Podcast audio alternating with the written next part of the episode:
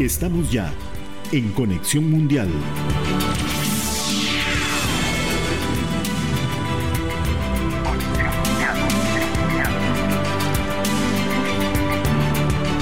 Hola, ¿qué tal? Buenas tardes. Gracias por acompañarnos una vez más en Conexión Mundial. Yo soy Elki Méndez y le doy la bienvenida a este programa de este viernes a las 6 de la tarde en punto y acompañada de mi compañero Luis Frer. Luis. ¿Qué tal, Elki? ¿Todo bien? ¿Cómo vamos? ¿Cómo va este viernes? Bastante Caluroso. bien. Sí, bastante caliente ha estado, ¿verdad? Sí, bueno, al menos, al menos aquí donde estamos nosotros, en la Bruca, está, está bastante caliente. No sé el resto del país, pero y en el mundo bastante húmedo también, hay mucha lluvia, eh, grandes tormentas y huracanes, que de eso vamos a hablar un poquito. Sí, vamos a hablar un poquito de los huracanes, lo que sucedió y los que probablemente sucedan, porque estamos entrando apenas en la temporada, en la temporada de huracanes, que si no me equivoco va más o menos por ahí hasta noviembre, principios de noviembre. Y bueno, eh, relacionado con lo que hablábamos hace unas semanas con el reporte de, del cambio climático, uno de los eh, de los puntos que decía era cada vez van a, ser más fuertes, más poderosos, más grandes los huracanes y pues es lo que estamos viendo, ¿verdad? Con, al menos con este que acabamos de, de, ponerle un poquito de atención que fue Aida o Ida. Em, bueno, y antes de eso, Grace también hizo lo suyo en, en, Cuba. En Cuba también y en Haití. Y en Haití, correcto. Y pues este que llegó a, a Luisiana, en, en el aniversario también de, de Katrina, 16 años de, de haber sido el, el, huracán de Katrina, que en ese momento fue totalmente devastador, era impresionante. No sé si usted se acuerda de la imagen satelital del tamaño de la, de la, del huracán, era algo impresionante y que, bueno, eh, destruyó mucho, sobre todo esta parte de Luisiana, la ciudad de Nueva Orleans.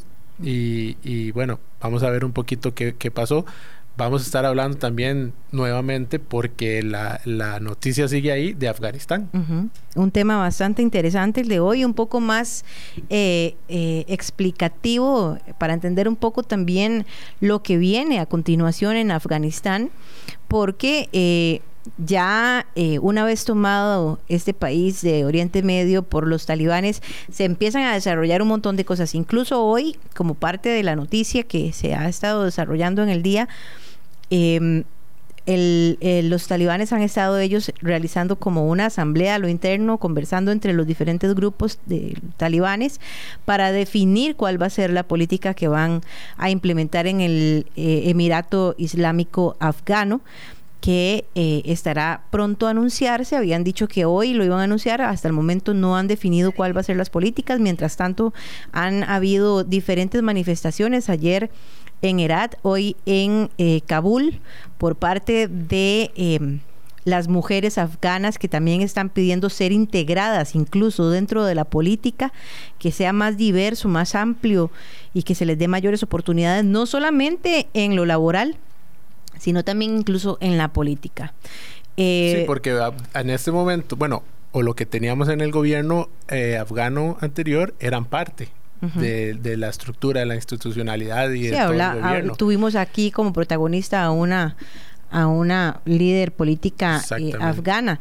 Entonces, ellas quieren seguir siendo parte de este proceso, incluso tomar más fuerza. Habrá que ver, todavía es una expectativa muy grande lo que está ocurriendo en Afganistán. Todavía es incierto cómo van a manejar los talibanes esto. Creo que hay una gran presión también a nivel internacional. La Unión Europea ha dicho que apoyará a Afganistán y reconocerá el gobierno de Talibán, que creo que eso es algo muy importante y de mucho peso para las decisiones que estén tomando en este momento los talibanes el apoyo que la comunidad internacional les vea como figura política, eh, como que los reconozca diplomáticamente, eh, para sostenerse, que es muy importante porque mucha de la economía se sostiene de recursos importados, que en este momento están completamente eh, limitados o, cerrados, e incluso también la banca está cerrada. Entonces la situación económica en manos de los talibanes, si no toman medidas adecuadas, podría ser catastrófica, no solamente para el mismo grupo talibán, sino también para los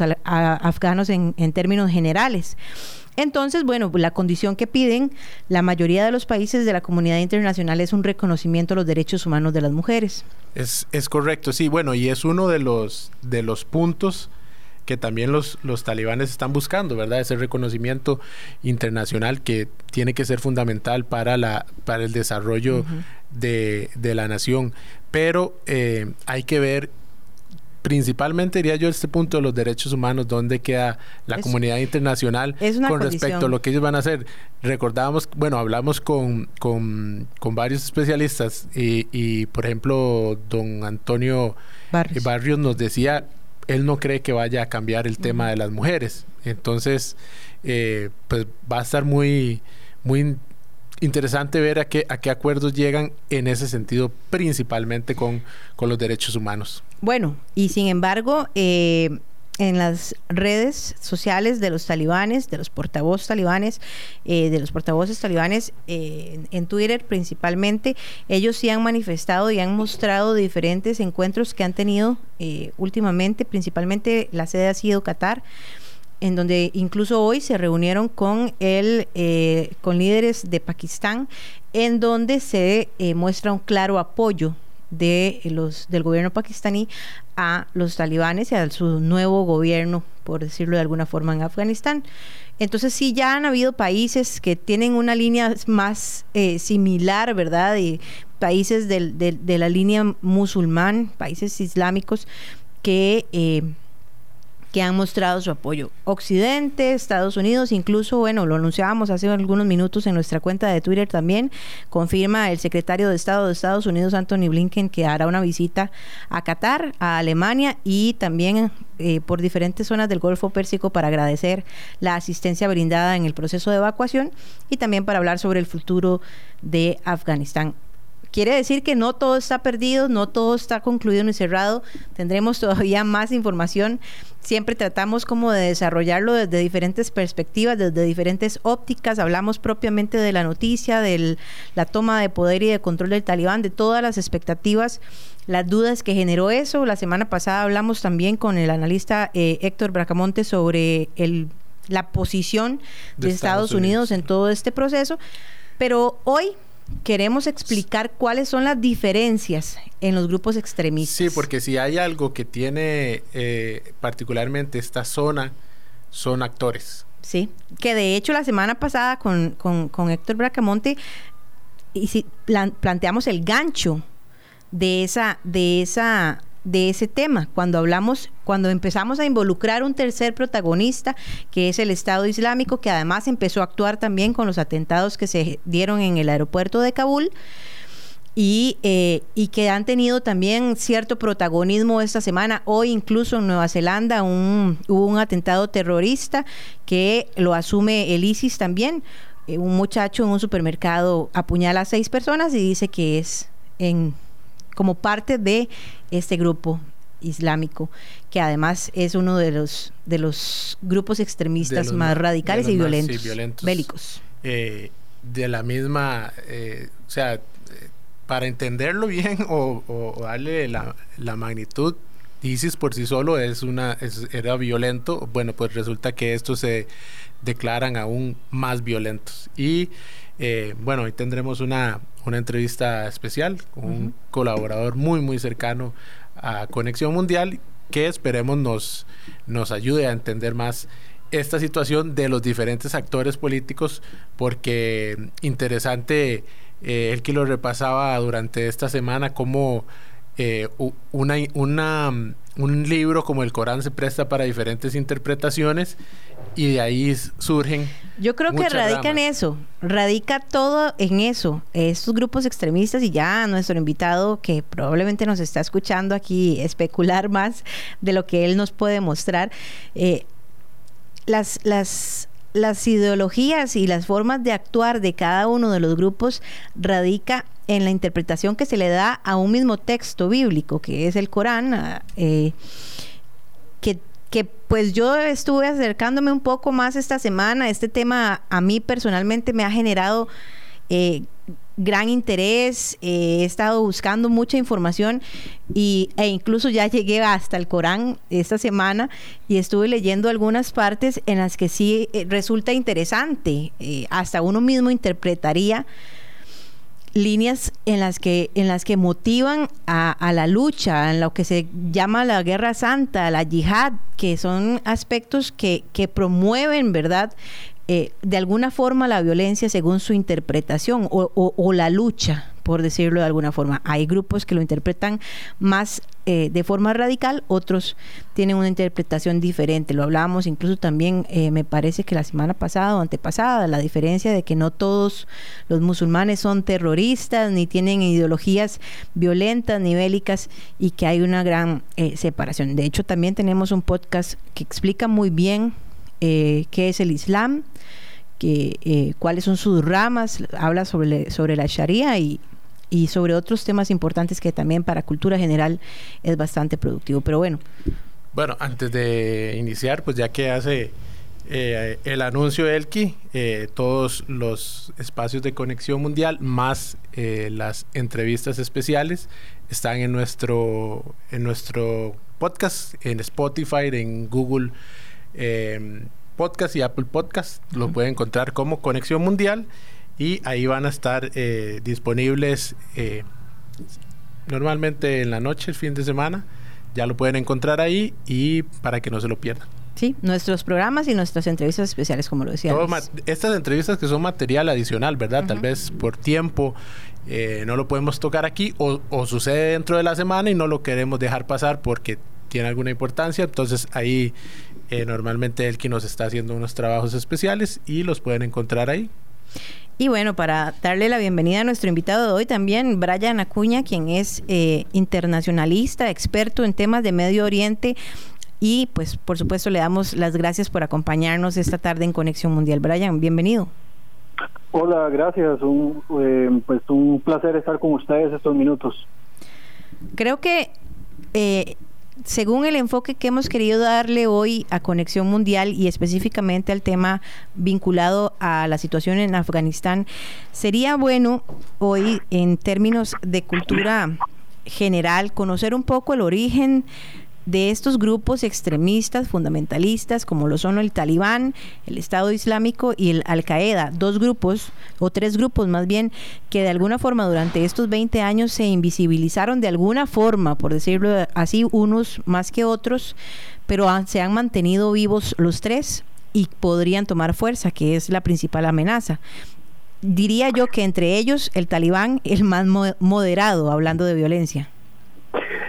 Sí, bueno, el surgimiento de los tres grupos, pues generalmente podríamos señalarlos a partir de los años 80, eh, principalmente, digamos, lo que, lo que son las bases de lo que se va a transformar en el talibán y posteriormente eh, también tenemos por ahí la agrupación Al Qaeda, ¿verdad?, del desaparecido Osama Bin Laden. Eh, lo que es propiamente Daesh o el Estado Islámico es un grupo que aparece, digamos, de reciente data, pero que podríamos señalar como una escisión o una división de lo que anteriormente era Al Qaeda de la región iraquí y también de la región siria.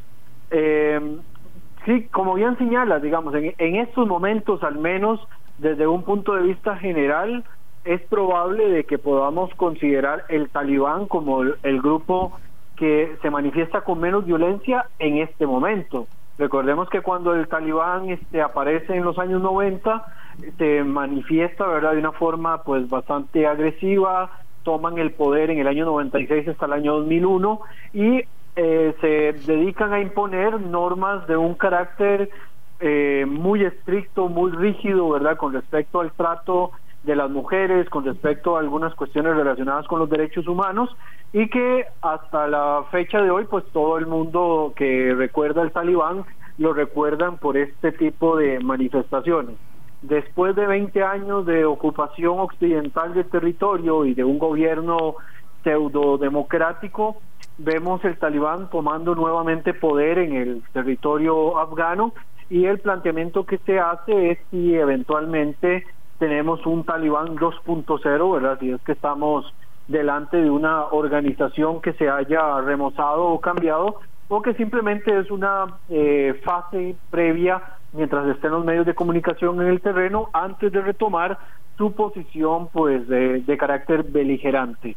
En cuanto a Al Qaeda y en cuanto a Daesh, eh, quizás, digamos, eh, Al Qaeda surge como una organización que se dedica prácticamente a realizar atentados terroristas y a buscar alianzas en algunos países, ¿verdad? creando, podríamos pensar, células de influencia, mientras que lo que es Daesh o el Estado Islámico surge con la idea de conformar un califato o de conformar un gobierno islámico inicialmente en la región de Levante y posteriormente pues han ido ganando también eh, un poco de, eh, de participación en otras regiones, incluyendo lo que es actualmente el denominado Daesh de Afganistán o el Daesh del Gran Jorazán, y también en algún momento han aparecido organizaciones que le han dado adhesión a Daesh, como fue el caso del grupo islamista Boko Haram en Nigeria. Brian, ahora que los talibanes están eh, bien asentados en Afganistán, que ya tienen control, ¿podríamos ver a futuro tal vez algún intento de ISIS de tomar algunas zonas o llegar a existir algún conflicto entre estas dos agrupaciones? Yo creo que sí.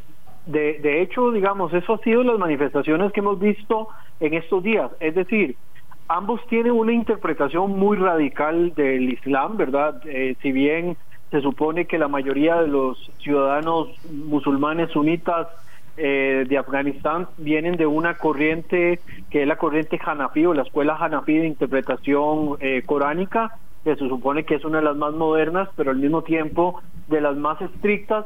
En los últimos años han recibido mucho de la influencia del Islam wahhabí, ¿verdad? Proveniente de, la, de las regiones del Golfo, principalmente Arabia Saudita y Qatar, y esto los lleva, digamos, a tener una interpretación bastante, eh, no solo ortodoxa, sino bastante violenta en algunos casos, eh, sumado además a unos normas que toman directamente del código Pashtunwali, ¿verdad? que es el código de la etnia Pashtun, que es la más importante de Afganistán. Daesh propiamente de Afganistán o Daesh del Gran Jorazán eh, se aparece como una división o como una decisión propiamente del talibán, es decir, son dos ex talibán los que deciden formar parte de esta organización, fundarla, aunque en estos momentos, después del asesinato de estos dos líderes, quien toma el poder es el, el líder del califato islámico, ¿verdad? que es este que se hace llamar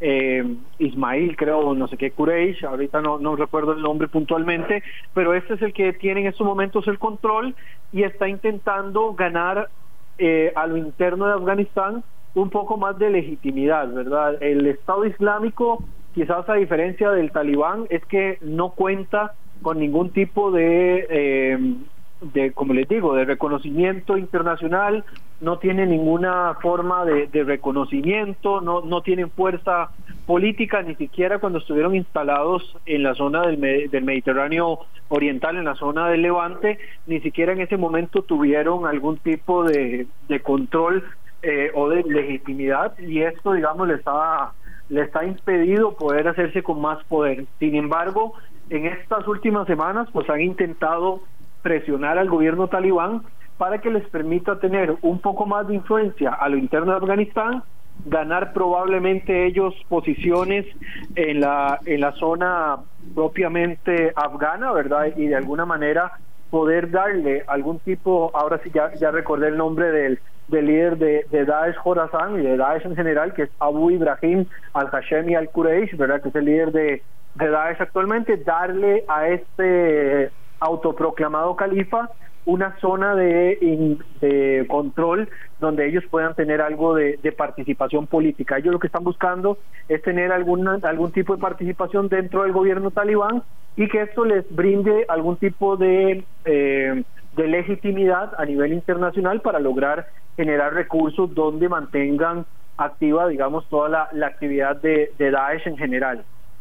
Brian, antes eh, de hacerle la pregunta, yo creo que es importante que destaquemos cosas como eh, las relaciones que existen entre los talibanes, Al Qaeda y el Estado Islámico, en donde precisamente el Estado Islámico es un gran enemigo de los talibanes y de Al Qaeda. Ahora, le genera a uno eh, mucha curiosidad cuál es el futuro de estas relaciones en torno a lo siguiente. En, el, en tanto Al Qaeda se sabe desde sus orígenes que los talibanes y Al Qaeda han tenido una relación bastante estrecha. Recordemos en el pasado que Arabia Saudita y el grupo eh, al Qaeda financió muchas de las fuerzas que construyeron al talibán e incluso los talibanes también ocultaron a Estados Unidos a el líder de esta agrupación, Osama Bin Laden, cuando buscaban atacarlo y, darle de baja por los atentados del 911, que dicho sea de paso ya nos estamos acercando a esta fecha tan importante en la historia de Estados Unidos.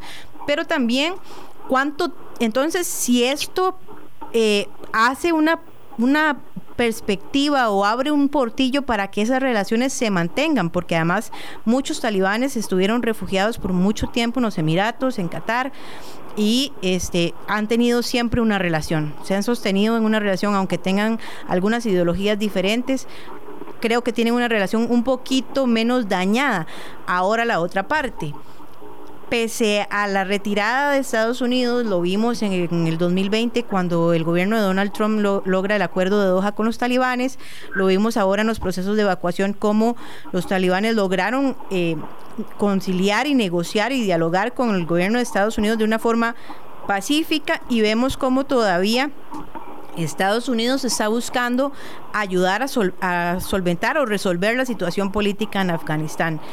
El ISIS, lo que más le resiente al talibán es precisamente esa relación que ha tenido con Estados Unidos. Peligra la aún presente, eh, la, la, presencia aún de eh, Estados Unidos en este proceso de toma de poder, en este proceso de formar el Emirato Islámico en Afganistán. Esas dos perspectivas, el futuro de talibanes con Al Qaeda y el futuro de talibanes con el ISIS, teniendo siempre a Estados Unidos presente.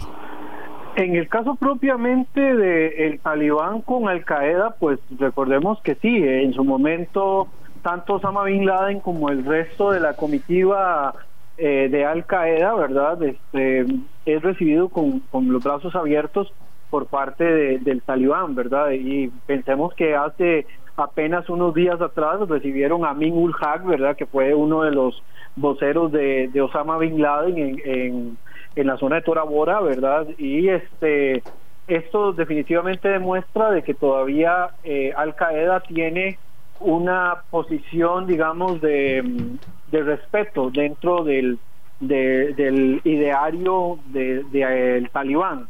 Recordemos que cuando entra el talibán, pero cuando Al Qaeda ingresa a Afganistán, ellos entran bajo la condición casi que de, refugiados, ¿verdad? Ellos quizás el, problema principal para el talibán en aquel momento es que Al Qaeda estaba ejecutando actos terroristas a lo largo de muchos países del mundo, incluyendo los atentados del 9-11 que fueron ejecutados directamente por ellos, pero ellos fueron recibidos en algún momento para, para estar asentados dentro de Afganistán bajo la condición verdad de melmastía, que es la que señala el código Pashtun para, para mantener algún tipo de, de relación o de hospedaje para algunos grupos y asilo y de esa manera es como mantienen la condición.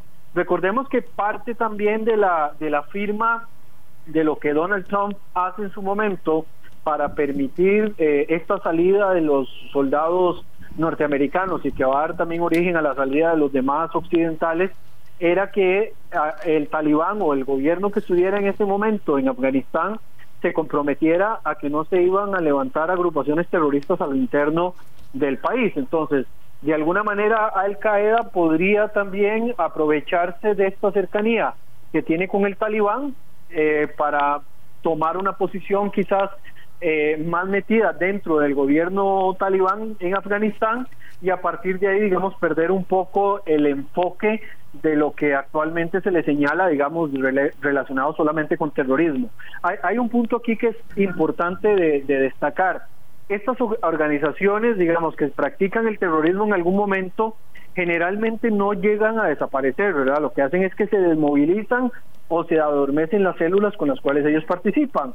No dejan, digamos, de actuar entre las sociedades, sino que lo que hacen es que empiezan a hacer mucho lo que es este labor social, ¿verdad?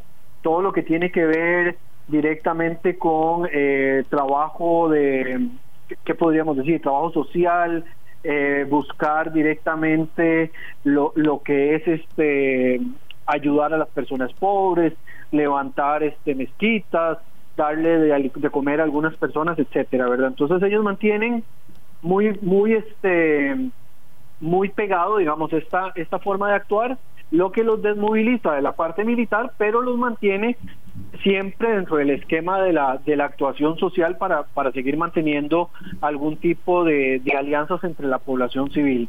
Y en cuanto a Daesh, Daesh de nuevo, o sea, el, el futuro en estos momentos de lo que pueda pasar es que esto va más bien a um, presionar de alguna manera a todos los actores que van saliendo en estos momentos a tener que volver a tomar algún tipo de posicionamiento si Daesh empieza a ganar algún tipo de legitimidad o algún tipo de fuerza a lo interno de Afganistán. Ojo, en estos momentos no se ve de esa manera, ¿verdad? No se cree de que Daesh en estos momentos pueda ganar eh, tanto posicionamiento dentro de Afganistán, pero en estos momentos también se considera que el talibán es un mal, mal, perdón, eh, menor en comparación a lo que podría ser con un crecimiento de, del posicionamiento de Daesh dentro del territorio afgano y que obligaría de alguna forma a los occidentales a tener que actuar.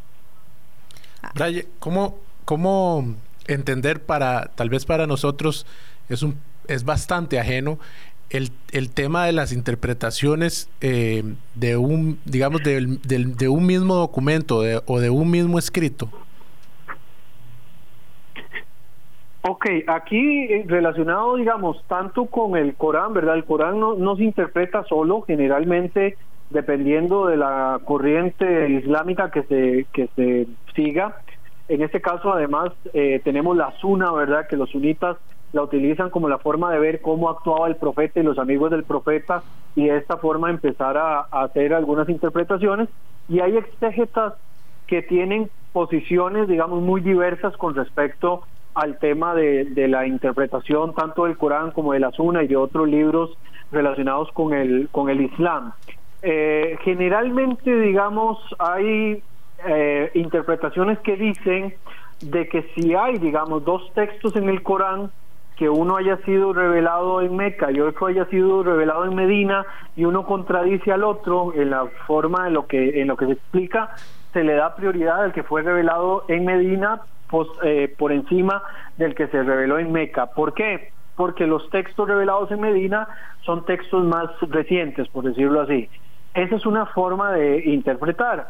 Hay otras formas de interpretar que sencillamente son, eh, podríamos pensar, antojadizas o que son, podríamos pensar de, de algún modo, pues, eh, lo que diríamos que un texto sacado de contexto se convierte en un pretexto y acá voy a usar uno de los tantos esquemas que es el, la cuestión relacionada con la yihad o con el yihad, ¿verdad? La, la yihad como tal no significa necesariamente guerra santa, sino que la yihad significa como el esfuerzo o la lucha que se hace por la causa de Dios.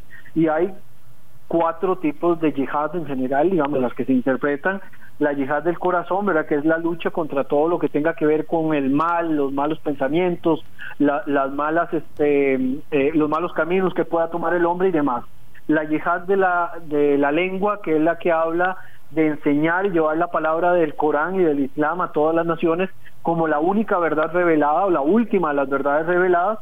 Tenemos también la yihad de la mano, ¿verdad? Que es todo lo que es hacer eh, acción social en positivo, corregir todas aquellas cuestiones que tienen que ver con injusticias, etcétera, y tenemos la que generalmente nosotros vemos que se llama además la yihad menor, que es la yihad de la espada, que es en la que se utiliza aún el camino de la guerra armada para poder enfrentar a aquellos que se opongan a los creyentes, ¿verdad? Efectivamente, esta es una interpretación bastante antojadiza, donde lleva incluso a los grupos salafistas o a los grupos que tienen, digamos, una interpretación ultra ortodoxa y, muy este, purista de la religión, incluso, digamos, a, cometer actos que eh, llevan a, incluso a asesinar a otros musulmanes. De hecho, creo que lo, lo comentaba eh, en uno de los podcasts que ustedes realizaron, de que a este tipo de musulmanes en ocasiones a lo interno, digamos, del, del mundo islámico se les llaman takfiríes,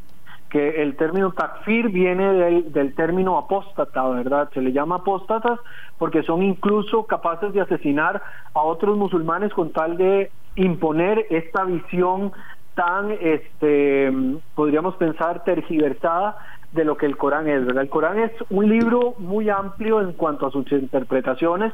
Además, pensemos que a nivel de liderazgo, el Islam no está centralizado en, una única figura, por ejemplo, el papado en el caso de la Iglesia Católica o, el caso de los patriarcas en la Iglesia Ortodoxa, ¿verdad? No, no existe ese tipo de, de figuras.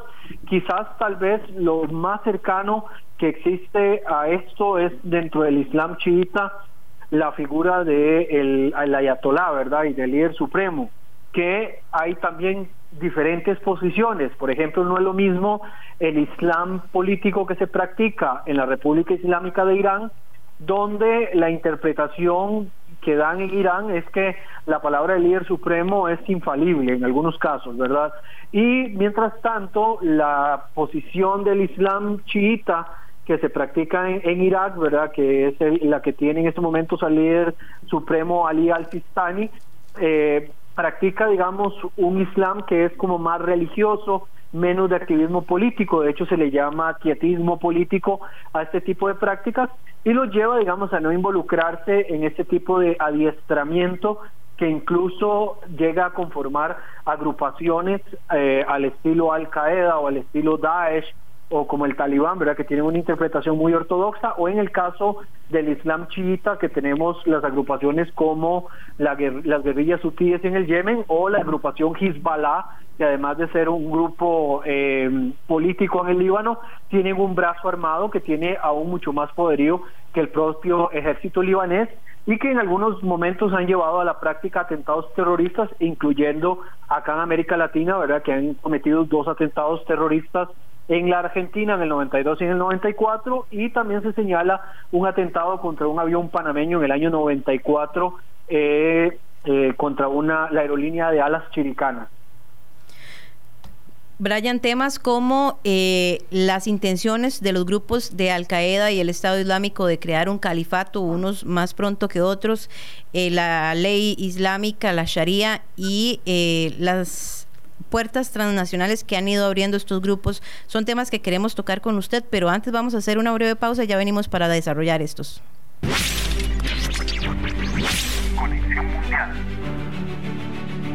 Con nuestro invitado de hoy, Brian Acuña, internacionalista, experto en temas de Oriente Medio y con quien estamos hablando sobre las diferencias que existen entre los grupos extremistas del Islam, principalmente hablamos de los talibanes, de la Al-Qaeda y del Estado Islámico. Brian lo hablaba antes eh, de irnos a la pausa.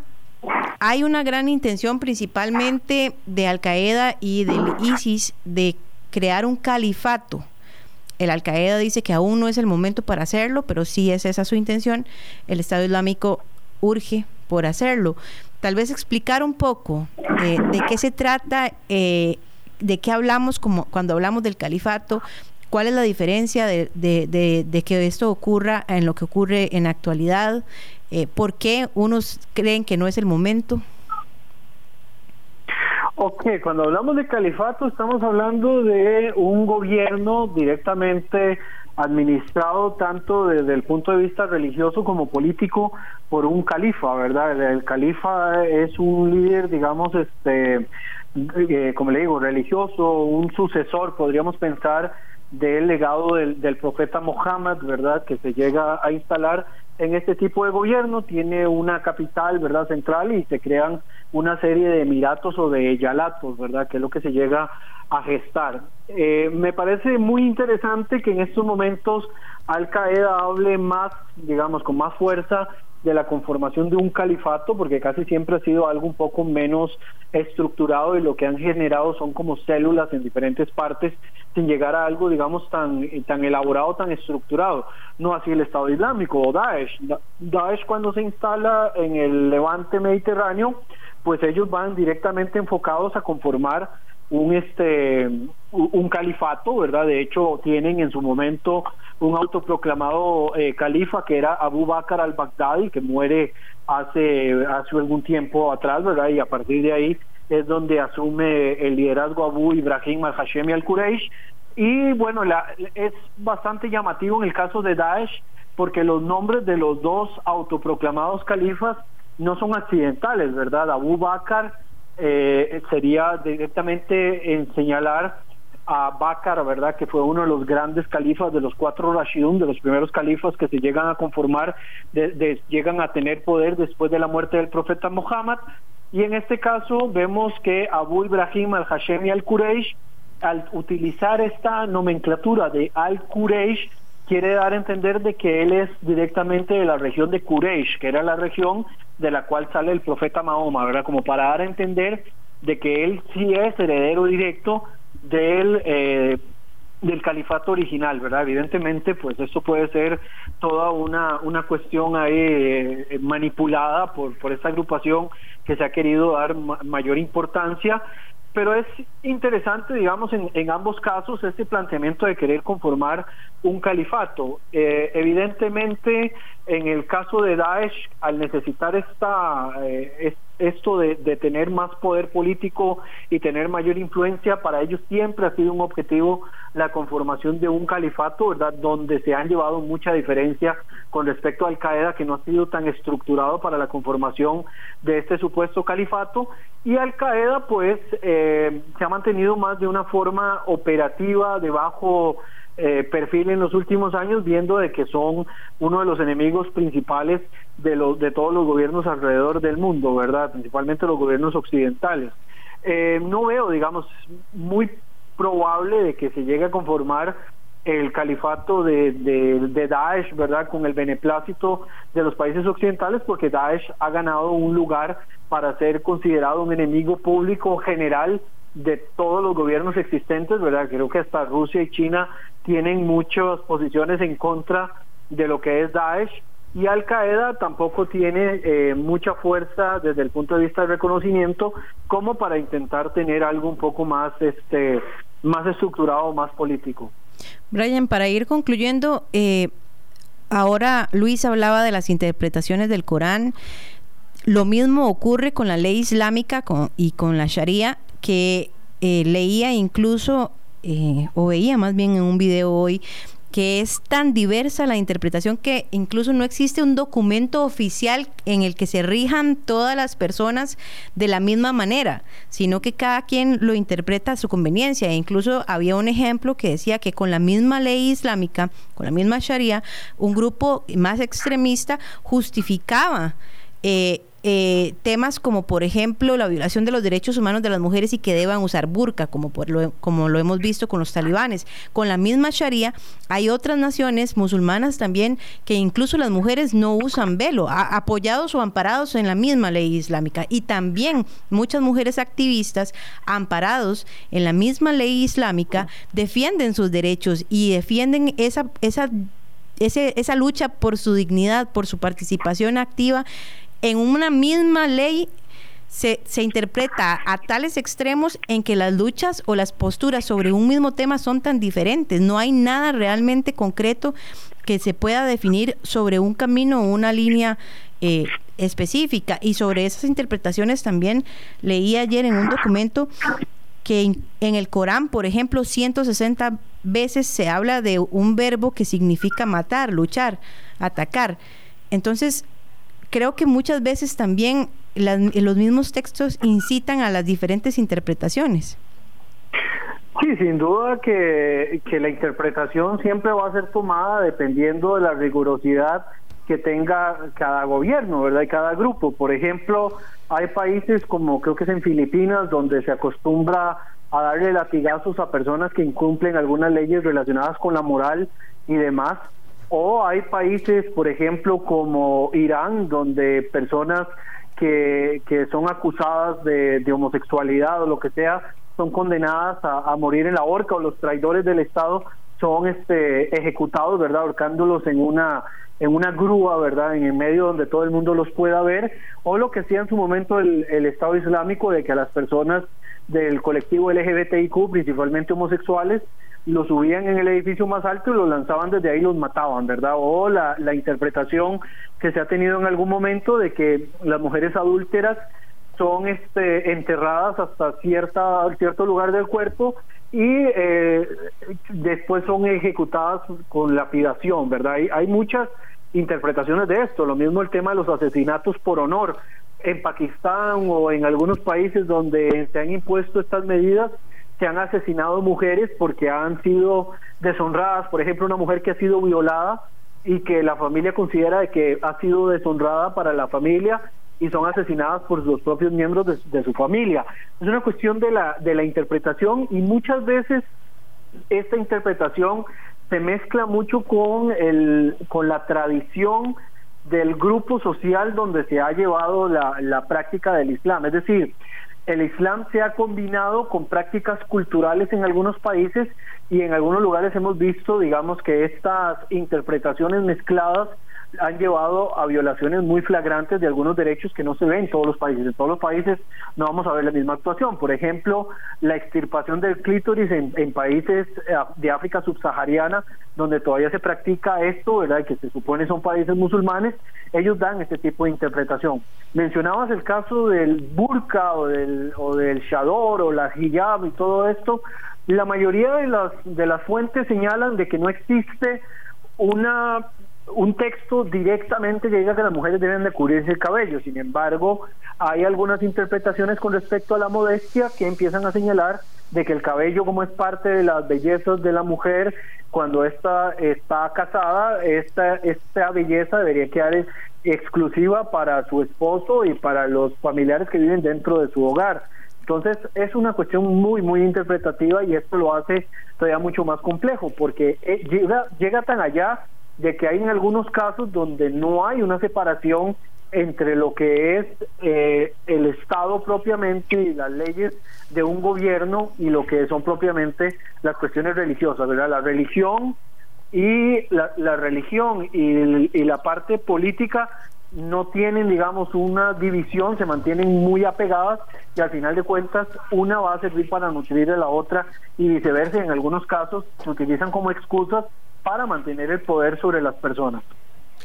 Bien, Brian, eh, Brian Acuña, analista internacional, que nos acompañó y nos pone una perspectiva y nos amplía más lo que está sucediendo en Afganistán con estos actores y, grupos eh, que forman parte de, de, la realidad y lo que podríamos esperar. Brian, eh, muchas gracias por acompañarnos. Esperamos tenerte nuevamente en el programa o en alguno de los podcasts. Con mucho gusto para mí poder, poder participar acá con ustedes y cuando gusten estamos a la orden. Por, por último, te, te mando un mensaje, como dicen, inbox, pero aquí públicamente.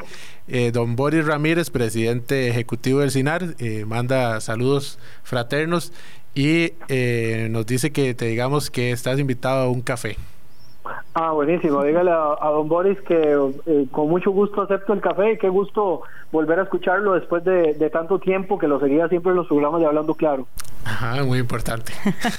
Vamos a hacer una pausa. Muchas gracias, Brian, y ya volvemos con más información.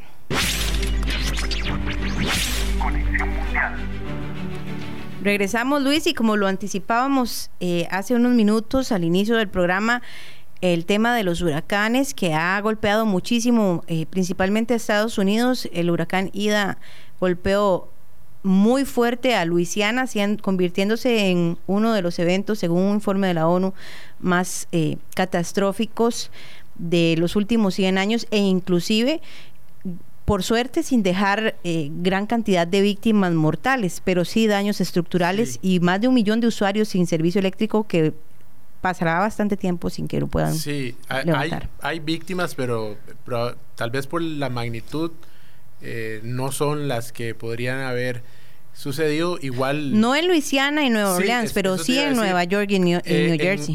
la tormenta ya, bueno, cuando empieza, entró en categoría 4, cuando entra por Luisiana, eh, sigue avanzando. Normalmente los huracanes pierden eh, su, fuerza, su poder en tierra. Y pues así fue hasta que se convirtió en una tormenta tropical que llegó hasta Nueva York y donde ahí, pese a que ya no era huracán, ocasionó muchos, muchos problemas, muchos muertos. Y grandes inundaciones. Inundaciones muy, muy, muy grandes.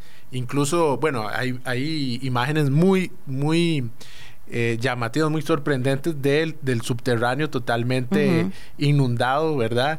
El aeropuerto de Newark.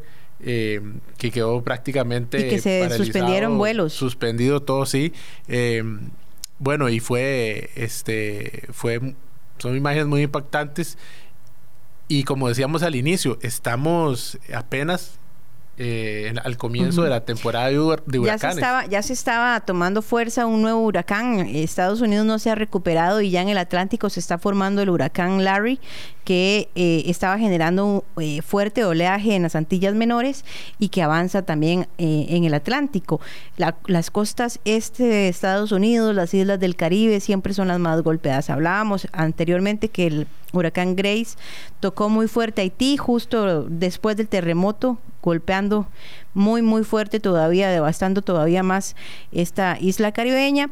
A Cuba también, incluso Ida también golpeó Cuba. Luisiana, Nueva Orleans eh, y ahora Nueva York y New Jersey también. Y ahora el huracán Larry que ya se está desarrollando, está en categoría 1, pero conforme avanza por el Atlántico eh, podría eh, aumentar su poder, su fuerza y su capacidad a categoría 4. Cuando alcanzan velocidades de más de 118 kilómetros por hora, ellos se convierten en huracán, dejan de ser tormenta tropical.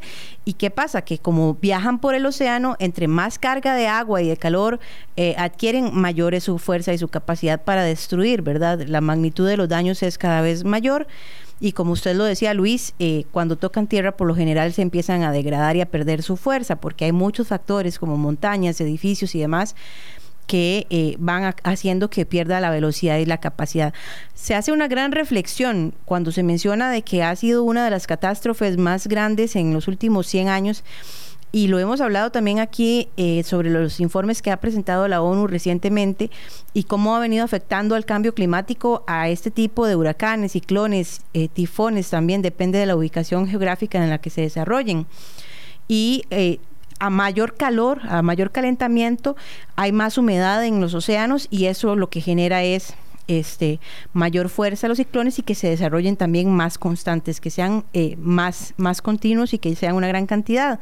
Y además también eh, el nivel del mar que ha estado aumentando y entonces eh, pues esto va a generar también mayores inundaciones, mayor presencia de agua y mayores daños en las superficies terrestres. Una situación que no parece nada alentadora, que no nos está diciendo nada positivo, ya lo hemos hablado bastante aquí también, y que es una amenaza. En España también hubo eh, grandes inundaciones hoy y grandes afectaciones. Sí, los huracanes que son una realidad muy, muy nuestra, eh, por sobre todo por, por, el continente americano, ¿verdad?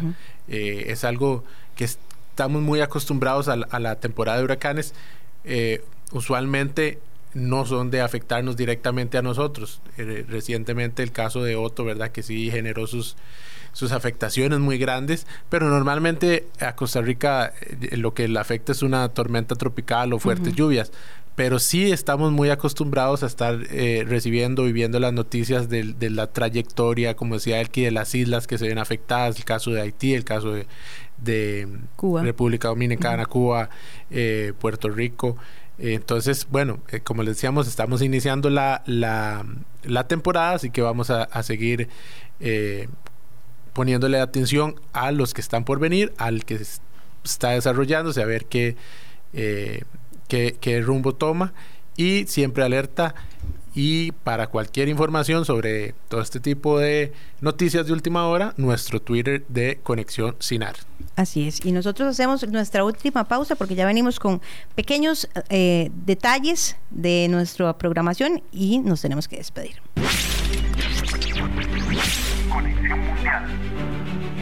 Bueno, brevemente porque nos quedan muy pocos minutos. Eh, un repaso de lo que ha ocurrido esta semana en el mundo. En México eh, logró conseguir dos escaños eh, dos diputadas que llegan a la Asamblea Legislativa, al Congreso, que son trans. Esto gracias a una obligación que tienen los partidos políticos de poner en sus papeletas a candidatos o postulantes del movimiento diversidad, ya sea LGTBQ o eh, trans, en este caso México y el, partido oficial Morena logra colocar a dos eh, mujeres trans que además eh, han manifestado durante todo su proceso y esta semana en entrevistas que han recibido muchísima violencia y discriminación durante los últimos años y que esto es un salto que esperan se mantenga y que les permita también desarrollar políticas de igualdad.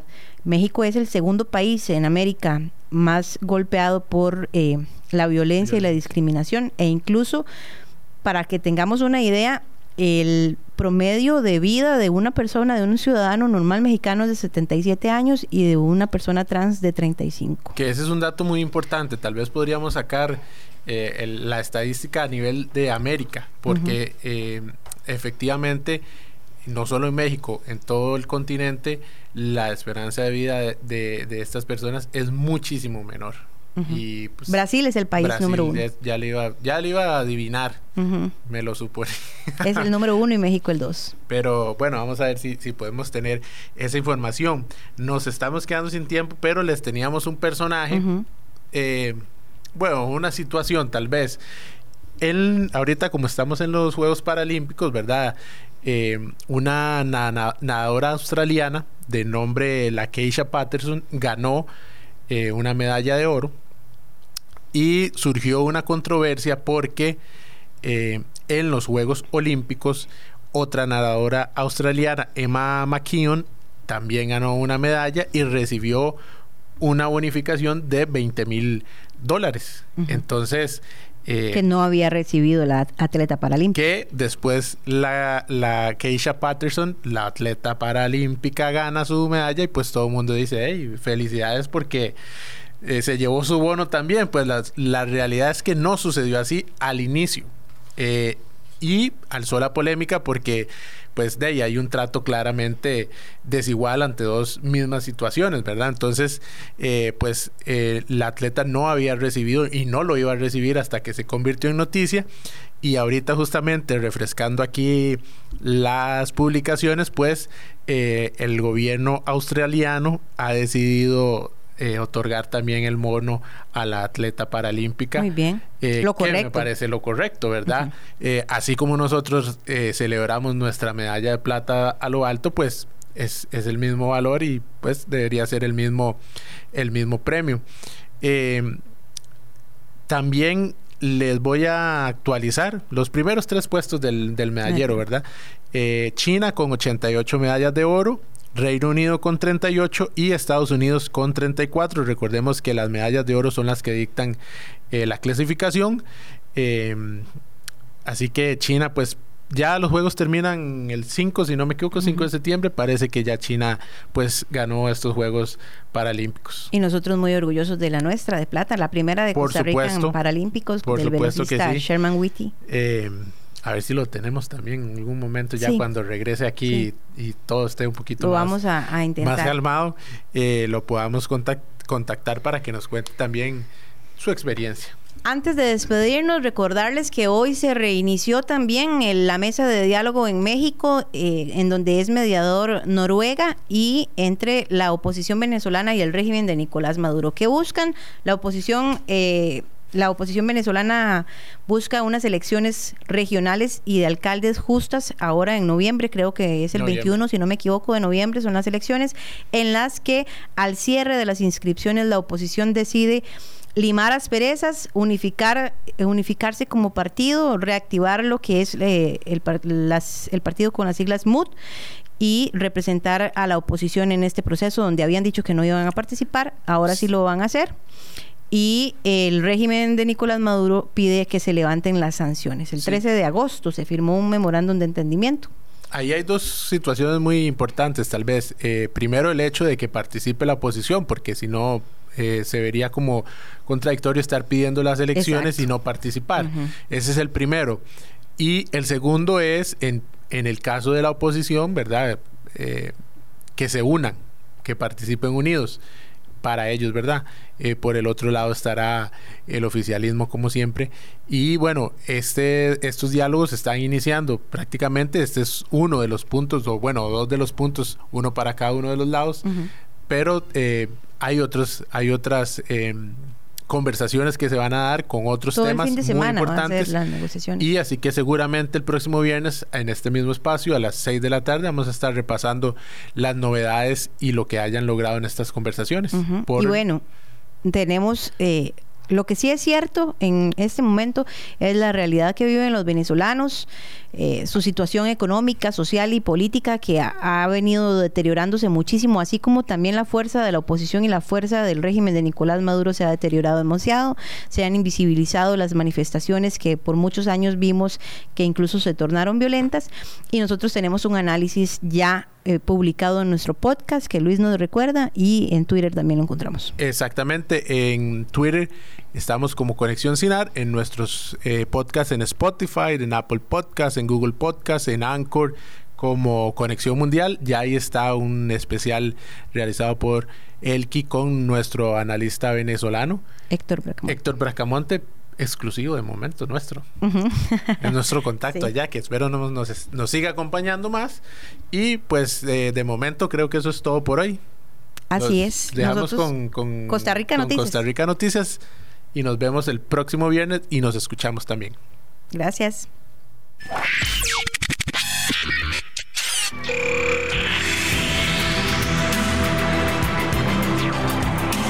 Nos despedimos. Somos Conexión Mundial.